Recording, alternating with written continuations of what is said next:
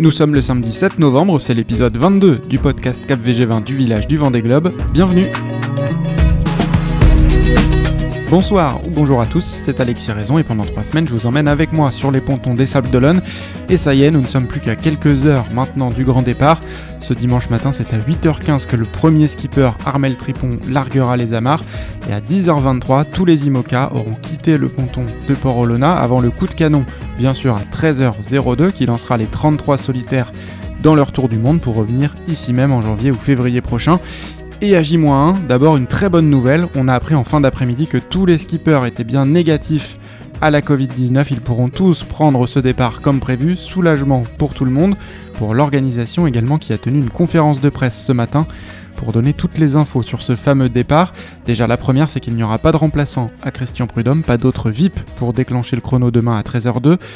Deux petites infos aussi sur la procédure. D'abord, contrairement à d'habitude, si un skipper fait un faux départ, coupe la ligne trop tôt, eh bien on ne lui demandera pas de faire demi-tour, c'est trop dangereux, mais il aura une pénalité très dissuasive de 5 heures à effectuer dans les premiers jours de course. Et autre handicap potentiel, si un marin devait revenir au port après une avarie dans les premières minutes ou les premières heures de la course, comme dit Dak Costa il y a 4 ans, eh bien il devra attendre au moins 18h30 dimanche soir pour que la marée lui permette de reprendre le chenal. Et puis cette conférence de presse était aussi l'occasion de faire un point sur la météo du départ. Ce sera idéal, 12 à 14 nœuds de vent, du vent de sud-est qui basculera dans les premières heures de la course au sud-ouest et même au nord-ouest lundi matin. Entre-temps, la flotte aura croisé le premier front en fin de nuit. La deuxième dépression, elle, sera touchée mardi soir, donc la route à suivre, que ce soit pour les foilers ou pour les autres, ce sera d'abord de l'ouest et ensuite du sud. Mais autant les conditions de départ seront idéales, autant ça va bastonner dès les premiers jours et on s'attend d'ailleurs à ce que le premier segment jusqu'à l'équateur ne soit pas hyper rapide parce qu'il va falloir du temps avant de trouver un alizé établi pour surfer jusqu'au poteau noir.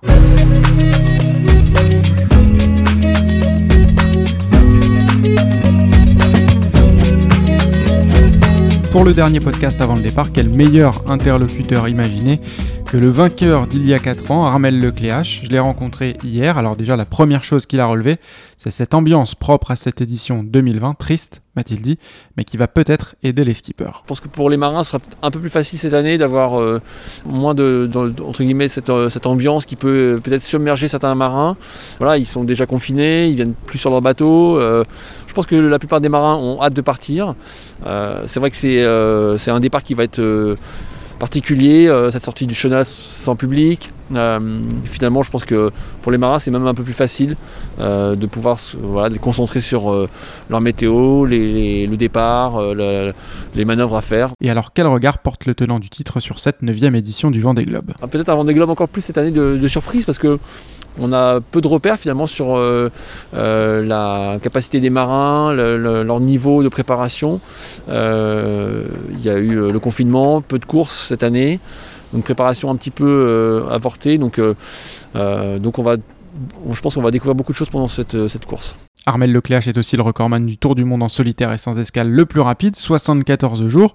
Alors je lui ai demandé si ce record pouvait tomber. Vous allez l'entendre, il parle notamment d'une notion qui revient beaucoup ces derniers temps, la faculté à gérer, à doser la vitesse des bateaux. Le record peut être totalement battu, hein, ça il n'y a pas de souci. Euh, euh, les nouveaux bateaux ont le potentiel pour y arriver. Euh, après il va falloir que les choses s'alignent bien aussi. Hein. Il faut une météo qui favorise la vitesse et la capacité de ces bateaux à aller vite. Il ne faut pas qu'il y ait de casse.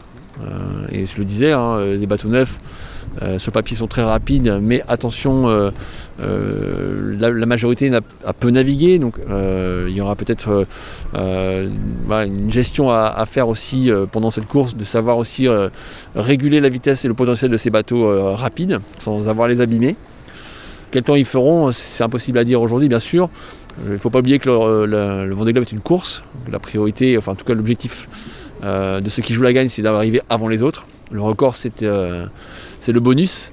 C'est tout à fait possible d'aller chercher les 70 jours, voire mieux. Euh, maintenant, je pense que le vainqueur, si aujourd'hui on le connaissait et qu'on lui disait qu'il gagnerait le Vendée Globe en, en 75-76 jours, il signerait tout de suite. Alors transition toute trouvée grâce à Armel, ce sera qui ce vainqueur? Eh bien avant leur confinement, je suis allé poser la question aux principaux intéressés, à ceux qui vont prendre le départ demain, aux skippers.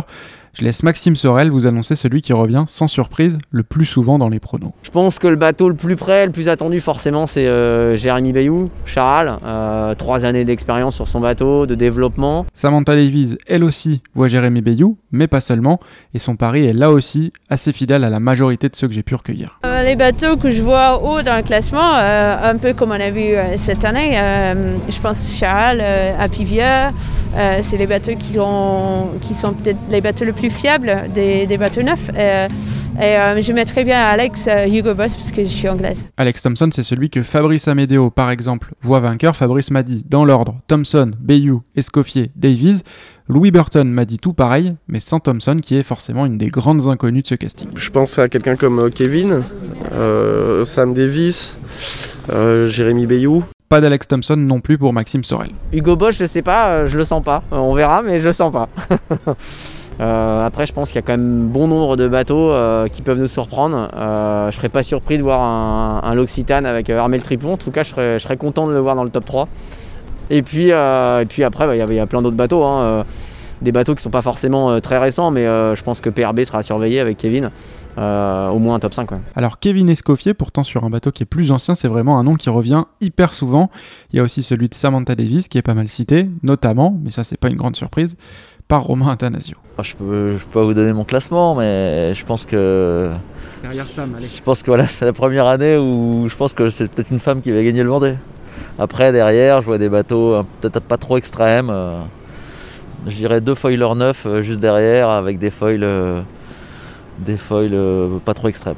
Alors deux foilers neufs pas trop extrêmes, je dirais que ça se joue entre Bayou, Dalin, Troussel et Ruyant. Justement, l'un de ces quatre est le grand favori d'Alan Roura. Je mets Thomas Ruyant euh, devant parce que euh, déjà c'est quelqu'un que j'apprécie énormément. Euh, c'est un super marin, il a un bateau qui est à son image et à son expérience. Et je pense qu'il peut faire des étincelles sur cette course et je le souhaite du fond du cœur. Voilà, et côté Cap VG20, on s'est déjà mouillé il y a quelques semaines, enfin sans prendre de grands risques non plus. On a dit Jérémy Bayou devant Charlie Dalin. N'hésitez pas à rejoindre le compte Twitter Cap VG20 pour nous donner, vous aussi, votre prono. C'est le moment. C'est le moment aussi de vous donner tous les rendez-vous pour suivre ce départ, notamment le programme de TV Vendée. Prise d'antenne dès 7h50 pour suivre l'arrivée des skippers et leur départ des pontons avec Aurélien Huard, Raphaël Dinelli et Fabrice Guyon. Moi, j'aurai la chance de vous retrouver entre 11h30 et 12h30 avec Albin Mouton pour revenir sur tous ces premiers temps forts de la matinée et pour vous raconter une nouvelle fois qui sont ces 33 marins qui partent pour cette grande aventure. Et à 12h30, retour du live pour vivre le grand départ. Et ce signal de TV Vendée sera aussi repris sur toutes les chaînes locales de l'Ouest, TBO, TB Sud, TVR, Télé Nantes et TLC. A demain